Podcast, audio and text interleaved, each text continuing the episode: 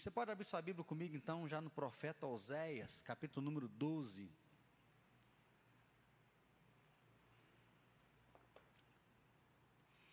Oséias capítulo 12, nós vamos tentar finalizar o 12, o 13 hoje, semana que vem nós vamos finalizar. Né? Para você que porventura está vindo hoje a primeira vez, ou está nos assistindo em casa, no trabalho, o livro do profeta Oséias vai mostrar um amor incondicional. E quarta passada nós focamos justamente isso, porque o capítulo 11, ele dá uma virada no livro. Uma virada porque até o capítulo 10, Deus vai falando somente do pecado, dessa rebeldia, da prostituição cultural, né, em todas as classes. Ele fala assim: vocês pediram um rei lá em Samuel, alguém que governe, mas o rei e o príncipe se corromperam. Estão oprimindo as pessoas, estão roubando os pobres e fazendo vocês desviarem de mim. O sacerdote que era para ser a referência de santidade, o sacerdote que era para realmente me buscar, vandalizaram né, o próprio evangelho, banalizaram o evangelho, até naquela noção: quanto mais o povo peca, mais eles vão trazer sacrifícios de arrependimento e mais o sacerdote ganha. Então, uma fé que era comprada. E o povo né, adorando o bezerro, banalizando. No capítulo 11 Há uma grande virada, e aí, se você estudar, quiser aprofundar um pouco mais, né, há uma noção de graça muito grande no capítulo 11, sendo que o Antigo Testamento é muito pautado na lei, olho por olho, dente por dente. Né? Então, se a lei vem, é que se faz, é que se paga. Essa é a questão da lei, que é o que a gente vai perceber lá em Jó. Mas Deus fala que Ele é bondoso, Ele é gracioso, Ele é um Deus de amor, e aí por isso a palavra é incondicional, que para a gente ainda é difícil de admitir. Um Deus que ama sem condição, um Deus que vem, ele ama o pecador. É a ideia de quando Paulo vai dizer em Romanos que Deus provou o seu amor para conosco, né, tendo enviado o seu Filho para morrer por nós, sendo nós ainda pecadores.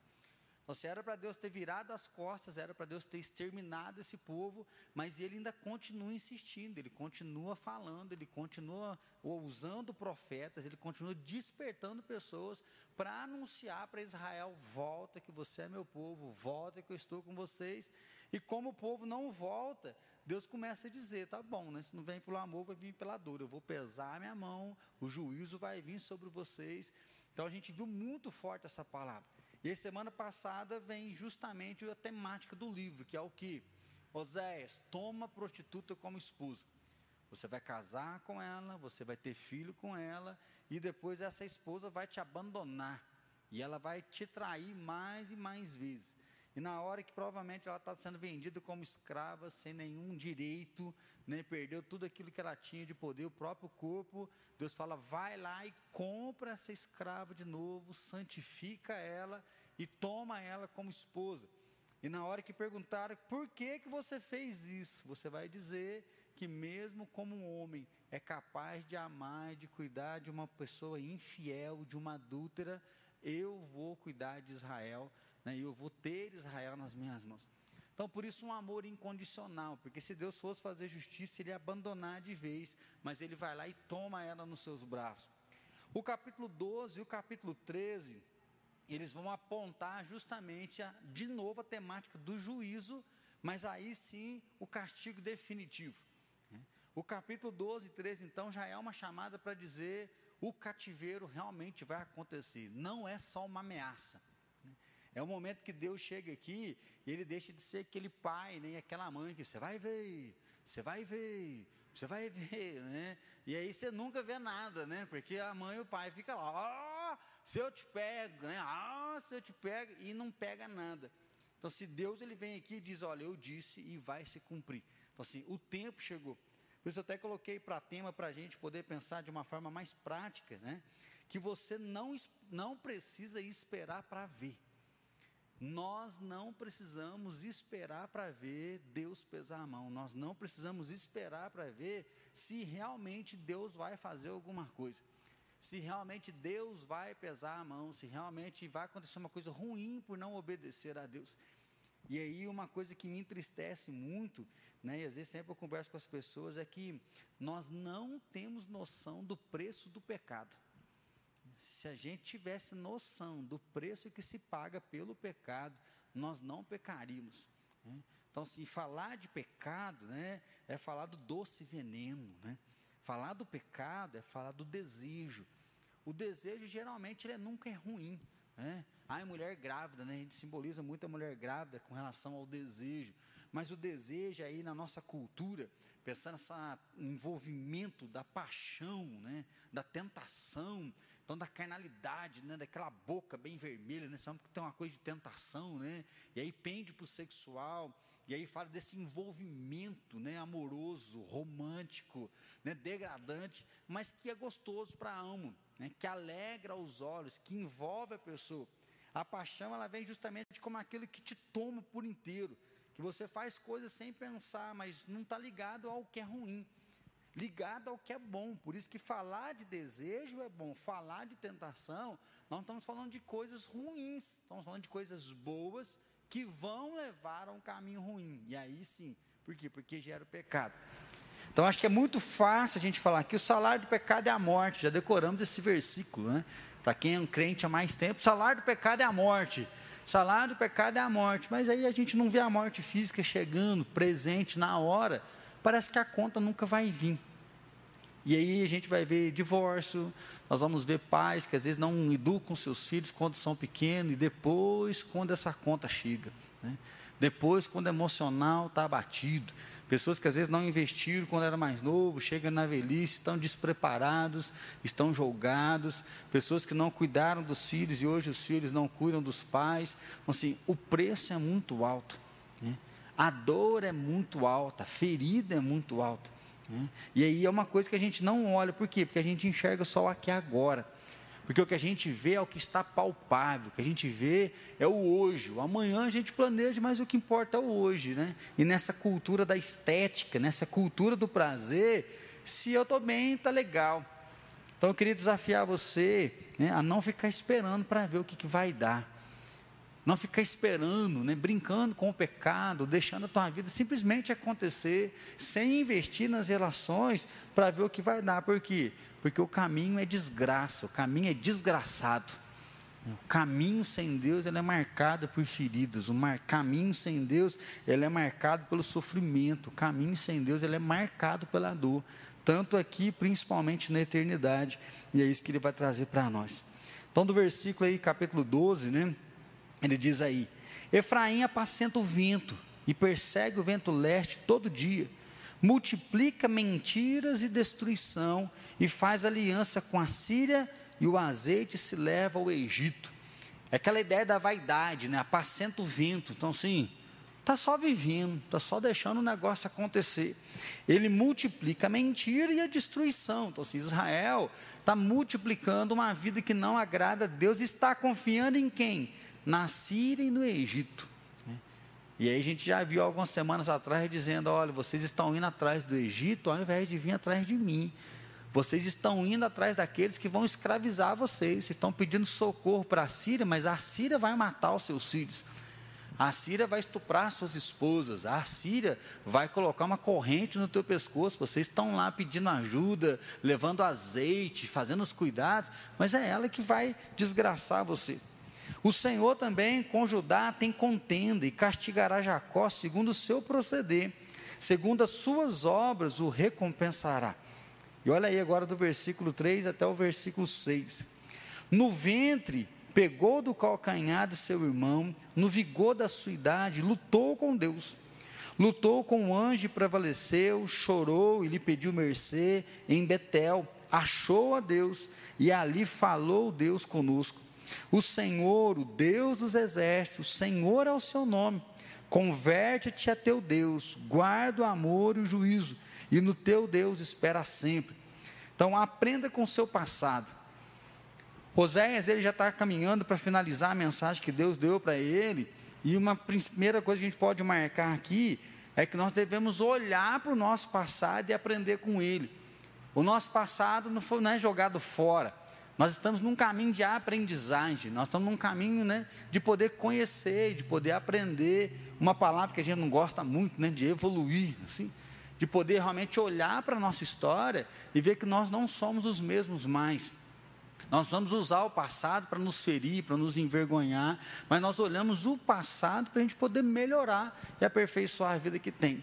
Quando ele fala de Judá, não tem como pensar em Jacó, né? e ele está fazendo um comparativo dos dois irmãos. Né? Ele fala que Jacó ele é aquele que é o enganador. Ele falou Jacó na barriga da mãe já está puxando o irmão para trás, pegando o calcanhar do irmão e puxando o irmão para trás.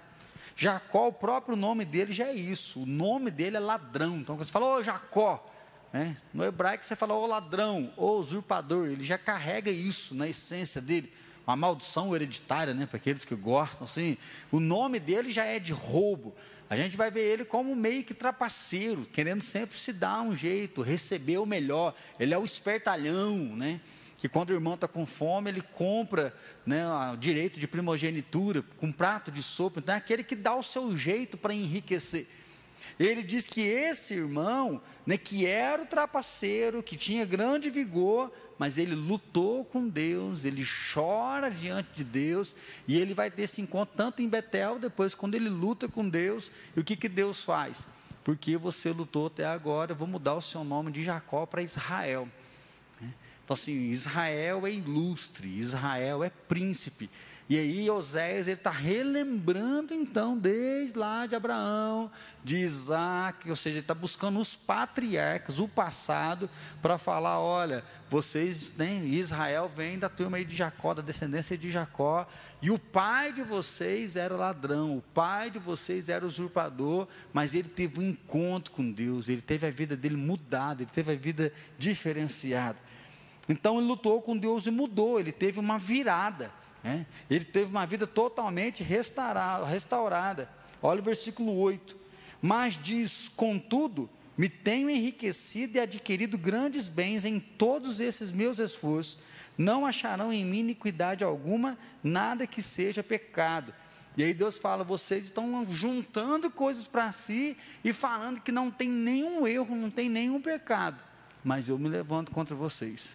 Por quê? Porque vocês olham para o passado, mas vocês não estão aprendendo nada. É? Então, assim, se a palavra do presente não está fazendo sentido, olha para o passado. Se o que eu estou falando agora para vocês não está acontecendo nada, né? olhem para a história. Olha o que, que já aconteceu. E aí Deus dá um exemplo de alguém que estava ruim e ficou bom de alguém que teve uma vida mudada para uma vida de justiça e de dignidade. E aí é o momento então que Deus começa a dizer o que vocês estão roubando, vocês estão vivendo na opressão. Versículo 7. Mercador tem nas mãos balança enganosa e ama a opressão. Vocês então estão enriquecendo, vocês estão crescendo, mas a preço da vida do outro a preço do suor do outro, e mais do que o suor, a preço do sangue do outro. Eu acho que isso é forte para a gente poder olhar um pouquinho na nossa história. Olhar na nossa história para quê? Porque Deus se revela na nossa história. Nós temos uma revelação progressiva. O que é a revelação progressiva? No princípio criou Deus. Quem é Deus? Deus é o Criador de todas as coisas. Ah, Deus é aquele que diz: da árvore do bem e do mal não comerás. Mas será que quando morrer, quando comer, vai morrer. Só que depois você vai conversar com Adão, ele fala: Não, Deus é aquele que nos expulsou do jardim, porque nós o desobedecemos. Deus é aquele que ficou irado com a gente. Então, à medida que a vida vai acontecendo, Deus vai dando sinais da sua graça. Deus ele começa a se revelar quem Ele é para as pessoas. Ah, meu Deus é o Deus de Abraão, de Isaac, de Jacó. Então, ou seja, é um Deus que passa por indivíduos, é um Deus que está escrevendo a história, é um Deus que está marcando a história. Da mesma maneira, isso acontece com a gente. Quem é Deus para você? Cada momento que nós passamos na nossa vida, Deus se revela, isso vai gravando no nosso coração experiências de fé, experiências de dificuldade, experiências de luta, um culto que Deus ministra, que Deus fala, um momento na tua casa que você recebeu um milagre, um tempo que Deus segurou na tua mão, um aperto que você passou, uma escolha errada que você fez. Então, assim, a nossa vida ela vai sendo moldada, nós vamos caminhando junto com Deus. E aí Oséias ele fala isso, dá uma olhadinha para trás, aprenda com o seu passado. Você não espere para vir, você não precisa cair nos mesmos erros, você não precisa continuar da mesma forma, você não precisa ser do mesmo jeito. Você pode ser diferente, você pode crer que Deus está com você e que Ele vai fazer e Ele vai tocar, mas mude de vida. Né? Então, seja, mude de caminho. E aí ele vai justamente na raiz, ele vai lá em Jacó, ele fala dele, lutou com Deus. O ladrão mudou de história. O ladrão lutou, né? e a palavra luta para a gente é difícil de ver, mas ele está dizendo: o senhor não vai embora enquanto não me abençoar. O anjo fala: eu vou embora, não, o senhor não vai embora enquanto não me abençoar. Então, se assim, aquele que é o ladrão usurpador, agora ele quer a bênção de Deus. É a ideia da perseverança, é a ideia da insistência. Não, eu preciso da tua bênção, eu careço da tua bênção, eu necessito da tua bênção. E ele faz de tudo para ser abençoado. E o que, que acontece? Ele é abençoado. Então, o que, que Deus está dizendo? Vocês não estão nem aí para minha bênção. Eu estou levantando profetas, eu estou levantando homem, e vocês estão um pouco se lixando para minha bênção. Eu acho que isso é forte para a gente poder olhar um pouco para a nossa vida e pensar como que está a nossa história com Deus. Né? Como que está a sua caminhada com Jesus. E da mesma forma, falar um pouquinho de história, acho que é para a gente poder pensar como que nós estamos passando essa história para as próximas gerações. Como que você está conversando com seus filhos? Como que você está conversando com seus sobrinhos? Como que você consegue conversar com crianças que Deus está colocando na sua família, que Deus está colocando na sua casa, qual é o investimento que nós estamos fazendo. Porque às vezes as nossas crianças elas estão crescendo né, com as histórias do youtuber, com as histórias dos influencers digitais. Esse dia para trás, né, me deram um livro aí, me deram não, né, eu assaltei um livro e ia passar uma pessoa, eu peguei, e assim, é um youtuber que está bombando, e ele escreveu um livro sobre a vida dele. Né? E aí, desde quando ele era um Zé Ninguém, agora um cara que tem acho que é bilhão já de visualizações dos vídeos dele. E ele contando desde o primeiro beijo, desde a cartinha para a menina mandou para ele, como que o sucesso veio do cachorrinho dele, da camisa que sujou, do amigo que virou a cara para ele. E assim, quantos milhões de cópias esse cara vendeu, porque todo mundo quer saber a história desse rapaz. Né? Mas e a sua história? Sua história com Deus, como que está gravada? Como que você está passando essa história para as pessoas? Porque nós estamos vendo uma nova geração agora que conhece de tudo, mas que o coração está longe de Deus. Que conhece de tudo, mas que Deus está começando a ser indiferente. E eu acho que um pouco da indiferença é porque os pais estão passando um Deus indiferente, então o filho já vem com um Deus indiferente. Para que nós tenhamos coragem de lembrar da nossa história, aprender com o nosso passado, mas de poder contar as nossas histórias para aqueles que estão vindo. Né? E era isso que acontecia no Antigo Testamento, tradição oral. O que, era tradição oral? Não existiam livros, né? não existiam textos igual nós temos hoje em tanta quantidade. Como que se contava sobre Deus, falava sobre Deus? Sentava em volta de uma fogueira e ali o conhecimento era passado de avô, de neto, de bisneto, e essas histórias, era uma tradição oral que vinha sendo contada. Por isso que lá em Êxodo diz: Olha, ensina o teu filho, inculca o seu filho ao deitar ou levantar pelo caminho, põe na, no braço, põe na testa, põe no umbral, ou seja, coloque em todos os lugares para que a palavra seja presente. Então eu queria convidar você hoje a não esperar para ver o que vai ser do seu filho. Não esperar para ver o que vai ser do seu sobrinho. Não esperar o que vai ser dessas crianças quando crescer por quê? Porque nós temos um passado que passou por Deus e esse nós podemos ensinar, nós podemos colocar para frente. Segundo lugar, eu já li o versículo 7. Mercador tem nas mãos balança enganosa e ama a opressão. Eu acho que uma pergunta que cabe aqui para nós é: onde está o nosso coração? Porque está dizendo para Israel, a nação de Deus, o povo de Deus, em ti serão benditas todas as famílias da terra. Israel tinha já um chamado missionário. Deus não fez um chamado exclusivo, né, exclusivista. O meu povo é Israel, grupinho fechado, panela está fechada. Não. O, é o contrário, Deus escolhe Israel para que de Israel o mundo inteiro seja iluminado, para que através de Israel o mundo inteiro conheça da salvação. Só que agora Deus vem e fala: olha, vocês são mercadores e têm nas mãos balança enganosa, então você está roubando no peso e vocês amam a opressão. Então, amam tirar o couro do meu povo, amam fazer o meu povo sofrer, amam fazer o meu povo ficar machucado. Então, assim, ficaram ricos na opressão. Olha o versículo 9: Mas eu sou o Senhor teu Deus, desde a terra do Egito. Eu ainda te farei habitar em tendas, como nos dias de festa. Deus está falando assim: olha, mesmo vocês oprimindo, mesmo vocês ferindo, eu ainda sou Deus de vocês. Vou fazer vocês habitar em tendas. Aí Deus está lembrando que da peregrinação no, de, no deserto. De novo é uma volta para o passado. Vocês estão roubando, vocês não estão amando, vocês estão vivendo na injustiça, mas eu ainda vou fazer vocês habitarem em tendas, que era a festa do tabernáculo, lembra? O povo saiu do, do, do, Egito, eles habitaram 40 anos em tendas, e aí, quando eles conquistam a terra prometida, Deus já tinha dito: olha, uma vez por ano vocês vão sair da casa de tijolo e vocês vão ficar na tenda. Nós vamos fazer uma festa para vocês lembrar que durante 40 anos vocês viviam em barraca, mas agora Deus deu terra, Deus deu um lugar para vocês.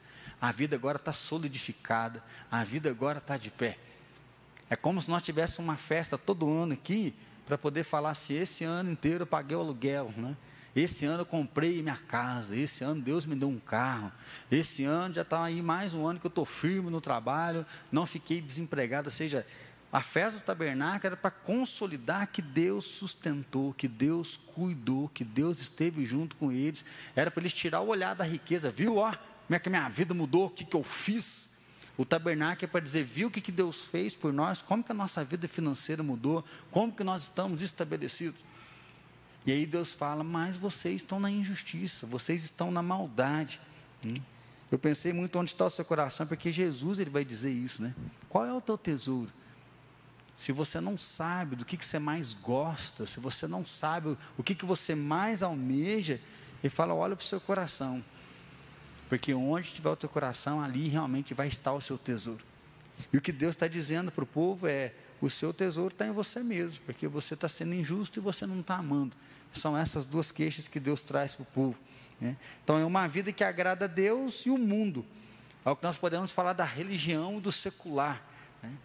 De pessoas hoje que querem o bel prazer e querem andar com Deus. É o que eles estavam fazendo. Eles estavam fazendo o que eles queriam e querendo andar com Deus. E Deus fala: essa vida não está rolando.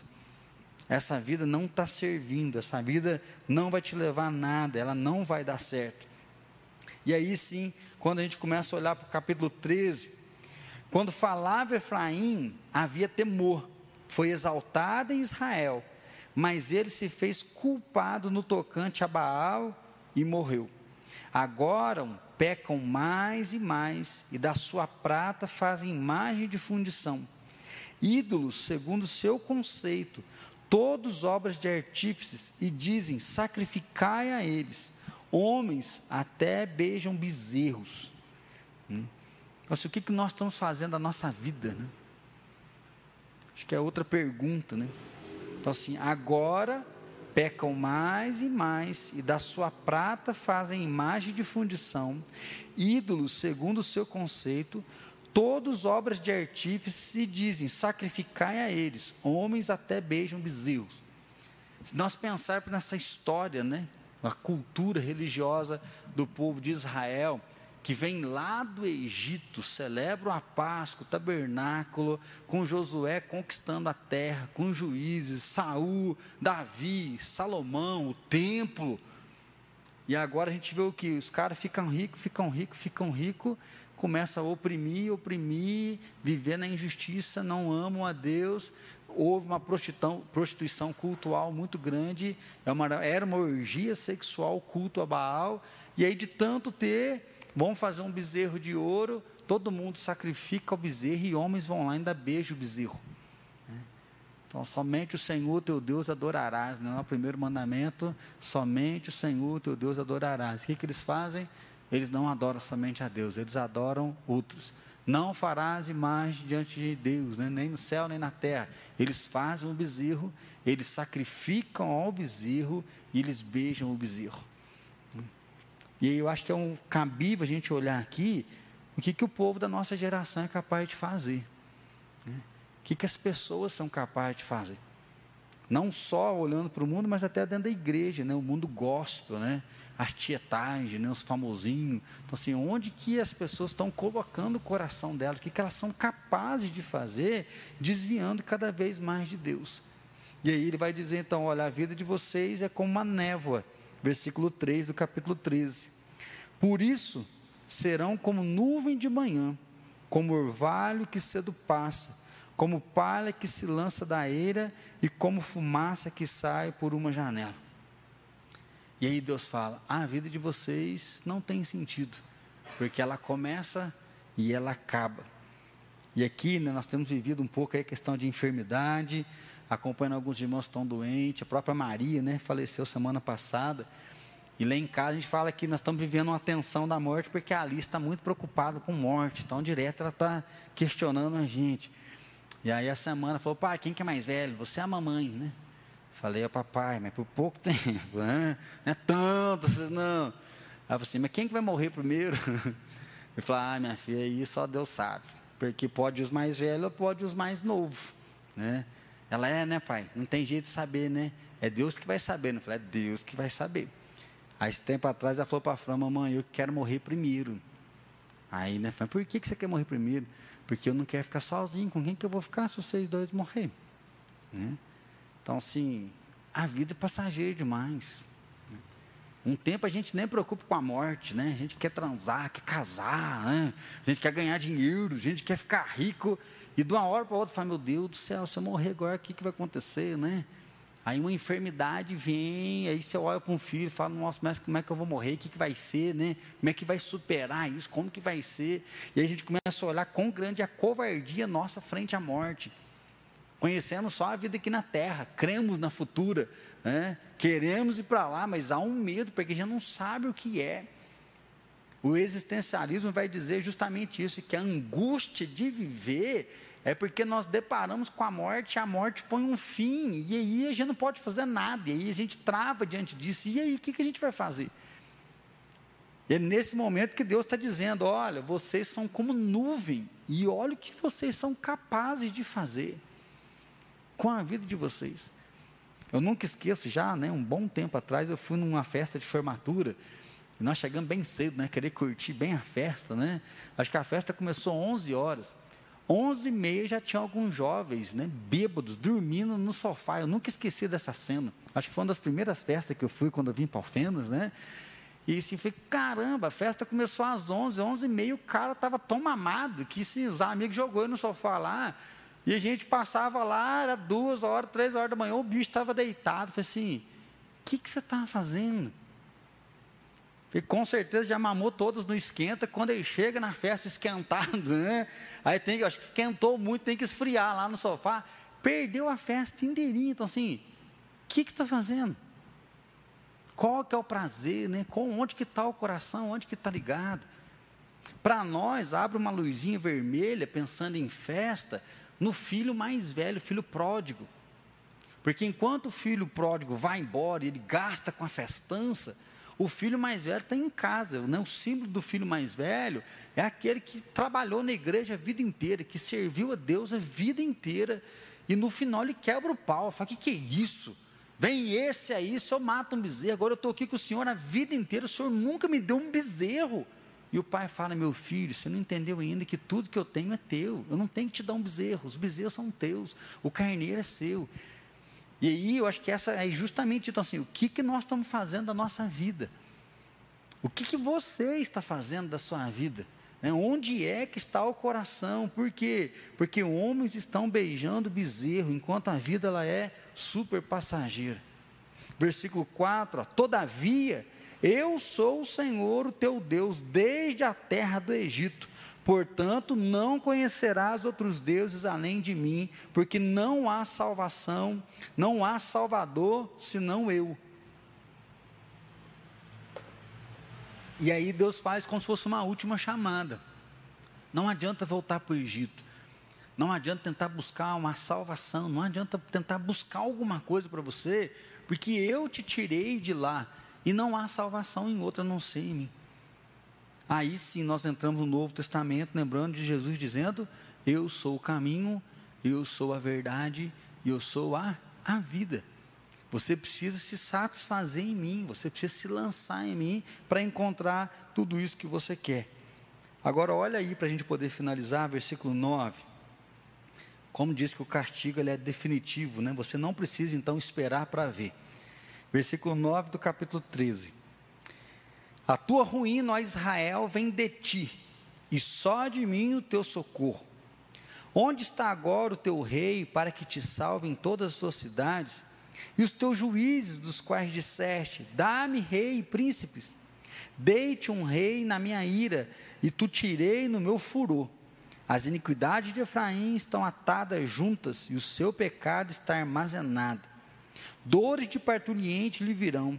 Ele é filho insensato, porque é tempo e não sai à luz ao abrir-se da madre. Eu os remirei do poder do inferno, os resgatarei da morte. Onde estão morte as tuas pagas? Onde está o inferno, a tua destruição? Meus olhos não veem em mim arrependimento algum. Ainda que ele viceje entre os irmãos, virá o vento leste, vento do Senhor subindo do deserto, e secará sua nascente, estancará sua fonte, ele saqueará o tesouro de todas as coisas preciosas. Samaria levará para si sua culpa, porque se rebelou contra o seu Deus. Cairá a espada, seus filhos serão despedaçados, e as suas mulheres grávidas serão abertas pelo meio. Esse versículo é pesadíssimo, porque Deus começa a dizer: vocês pediram um rei, na ira eu dei um rei para vocês, mas no meu furor ele vai ser tirado. A iniquidade de vocês está sobre vocês, então a ruína vem de vocês e o socorro vem de mim. Vocês ajuntaram pecados, amontoaram pecados, e eu vou trazer destruição. Mas se você reparou na leitura, né, no versículo 14, ele diz: Eu vou remir do inferno, eu vou restaurar, eu vou cuidar. Isso aqui já é o que? A volta do cativeiro. Eu não vou abandonar vocês para sempre, eu não vou dizimar. Vai haver um renovo, né? eu vou ainda cuidar. Mas antes desse cuidado, a destruição vai vir. E aí, versículo 16, eu acho que ele é pesadíssimo, porque diz: Samaria levará sobre si a sua culpa. Ou seja, vocês vão pagar o preço do pecado. Porque se rebelou contra o seu Deus, cairá a espada, seus filhos serão despedaçados e as suas mulheres grávidas serão abertas pelo meio. Quando a gente fala que o cativeiro veio, né, nós não temos dimensão da destruição que isso acontecia. Quando a gente fala Daniel, Mesaque, Sadraque, Abednego, estão lá nos reinados, né? Estão comendo a comida do rei, dispondo o coração de não se contaminar com as finas iguarias do rei. Mas o que aconteceu em Jerusalém, né? Jeremias que vai escrever para nós em Lamentações. Então, filhos despedaçados, grávidas sendo abertas pelo meio. Né? Jeremias vai dizer mulheres comendo a própria placenta, famílias dizendo: hoje a gente come teu filho, amanhã a gente come o meu filho. Então, assim, qual foi o caos, a desgraça de Jerusalém. Por quê? Porque eles esperaram para ver o que, que ia dar. É. Vamos vivendo, está dando tudo certo, vamos continuar. Os profetas estão dizendo, mas Deus não voga nada, a gente pode fazer o que a gente quer. E aí, sim, Apocalipse capítulo 20. Apocalipse capítulo número 20, versículo 11 ao 15.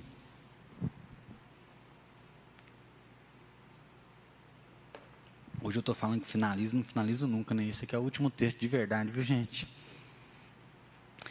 Apocalipse 20, capítulo, ó, capítulo, versículo 11.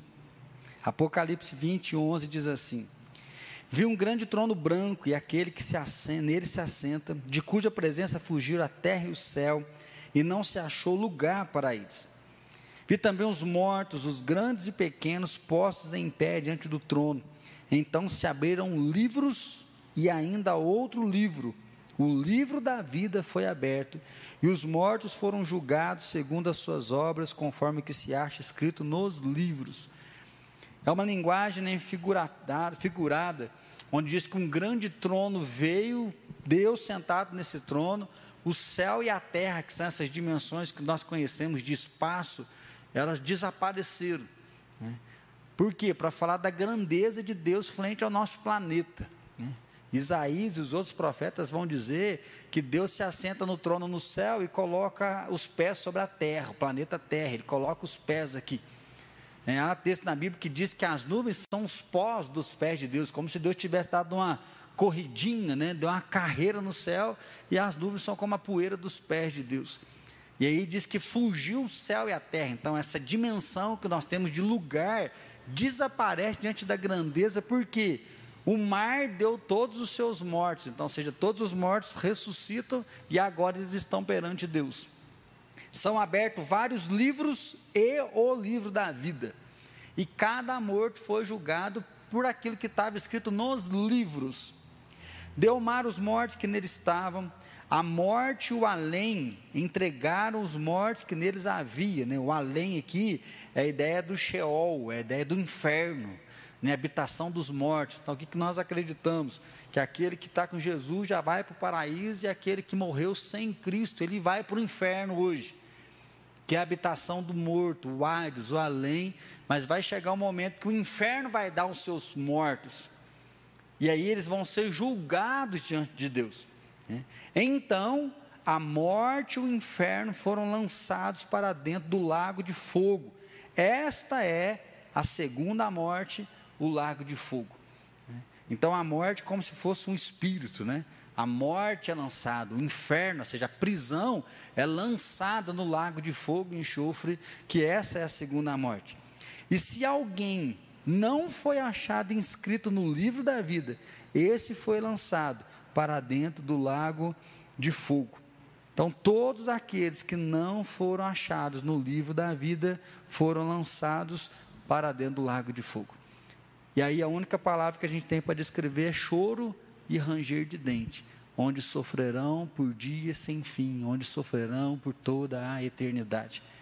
Então não espere para ver o que vai dar. Porque a palavra para Israel foi: suas mulheres vão ser abertas, seus filhos despedaçados, e vocês vão ser levados para um lugar muito longe. Depois eu vou liberar, libertar vocês desse inferno, eu vou resgatar vocês, e é o que vai acontecer. A Síria, em 722 a.C., vai vir, vai destruir Israel e vai levar eles como cativos e vai espalhar por vários lugares. E quando eles conseguem voltar, já volta um povo pequeno, o idioma mudou era hebraico, mudaram para o aramaico. E aí nós vamos ver no Novo Testamento os samaritanos, povo impuro, sem nome, sem dignidade. Por quê? Porque abandonaram o caminho de Deus, porque não ouviram a voz do Senhor. Judá, o reino do sul, vai ser também destruído pela Babilônia. Vai voltar um grupo maior, mas quando chega o Novo Testamento estão debaixo do domínio romano. Então, assim, não tem poder político, não tem poder de defesa. Religioso ainda tem força, mas porque estão pagando tributo, estão pagando impostos e acabam sendo oprimidos. Em 1948, Israel vai se levantar de novo com o nome. Mas no Apocalipse, Jesus disse então que todos serão julgados e aqueles que não estarão no livro da vida vão ser lançados para dentro do lago de fogo e enxofre. Por isso que eu queria dizer hoje, né? Você não precisa esperar para ver. Que nós possamos colocar o nosso coração realmente na presença de Jesus. Que nós tenhamos coragem de não nos conformar com este presente século. Que possamos olhar para o nosso passado e aprender com ele e voltar o nosso coração realmente para Jesus. Né? Por isso que eu li hoje primeiro a João. Filhinhos, não pequem. Se de tudo você pecar, você tem um advogado, Jesus Cristo justo, ele é a propiciação, ele é aquele que morreu e entregou por nós. Se de tudo você pecar, confesse o seu pecado, porque ele é fiel e justo para perdoar o pecado e purificar de toda e qualquer injustiça. Não espere, por quê? Porque o final deles é o lago de fogo e enxofre. O final é a segunda morte, a condenação, é a separação eterna né, de Jesus, é a separação eterna do Todo-Poderoso. Então, que nós possamos ouvir realmente a voz de Deus, porque Israel não ouviu. Quarta que vem nós vamos finalizar o capítulo 14. Né, eles negaram a palavra de Deus, mas que nós não possamos, não venhamos a negar, mas firmar o nosso coração nele, fortalecer a nossa fé nele, para que o dia que ele voltar, haja azeite na nossa lamparina, né? que haja fé no nosso coração, que o amor de Deus esteja em nós e dessa forma a gente venha honrar Ele com as nossas histórias. Vamos curvar nossa cabeça então? Como está o seu coração com Ele? Você está apaixonado? Você está firme? Você está de pé? Ou você está numa crise? Você está vivendo meio sem sentido. você está tentando buscar força para não desviar, coloca diante dele. Apresenta teu coração. Eu sou o teu Deus, é Ele que diz isso. Você não vai encontrar força no Egito, você não vai encontrar força na Síria, você vai encontrar força em mim. Eu estou te chamando, eu sou o teu Deus.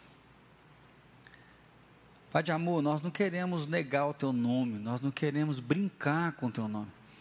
Nós não queremos esperar para ver o que, que vai acontecer, nós queremos sim reconhecer o teu senhorio, reconhecer a tua salvação e declarar que nós precisamos de ti. O Senhor é o nosso Deus, é o dono da nossa vida, é o Senhor da nossa história. Queremos aprender com o nosso passado e viver dia após dia na tua presença. Queremos, como Davi, servir a sua geração. Deus, que privilégio para nós é poder servir a nossa geração. Pai, nós não queremos deixar que o amor esfrie. Queremos amar o próximo, amar o Senhor, praticar a justiça, praticar o amor. Nós queremos que haja fé no nosso coração. Não queremos acovardar como Timóteo. O Senhor diz para ele que o Senhor não deu espírito de covardia. Não queremos ser covardes. Não queremos ser pessoas cauterizadas, mas queremos renovar de dia em dia, de ver mesmo como tua imagem renovando em nós, o Senhor brilhando. Queremos aprender a evoluir, criar, renovar, recuperar a visão no Senhor. Espírito Santo, toma cada um de nós. Pai de amor, como o Senhor fez com Jabes, alarga a nossa tenda, Pai. Jabes queria mudar a história financeira, queria mudar uma história de fracasso, uma história de ser mesmo dor, de ser lamento da mãe dele. Deus, nós queremos clamar uma bênção espiritual sobre nós, alarga a nossa tenda. Deus, nós não queremos ter um coração corrupto, nós não queremos ter um coração que oprime, não queremos ter um coração religioso, Deus, que já endureceu, que está como um sepulcro caiado. Senhor, alarga nossa tenda espiritual, porque se a tua mão for conosco, se o Senhor nos abençoar, certamente nós seremos uma benção. E assim, Pai, nós cremos no avivamento, nós cremos que o Senhor vai usar a nossa vida para tocar pessoas, o Senhor vai usar a nossa vida para abençoar pessoas. Espírito Santo, seja derramado sobre nós, Senhor, preencha a nossa vida e assim traz dons, traz talentos, traz um avivamento, traz uma nova vida sobre nós. Assim, Pai de amor, toma também a nossa semana, cuida, Pai, de cada um de nós, nos orienta, guarda a nossa noite, dando uma noite de paz, de tranquilidade e que os teus sonhos continuem sendo derramados, que a tua visão continue sendo derramada e que a tua presença nos livre mesmo do mal. Assim, Pai, nós oramos no nome de Jesus. Amém, Senhor.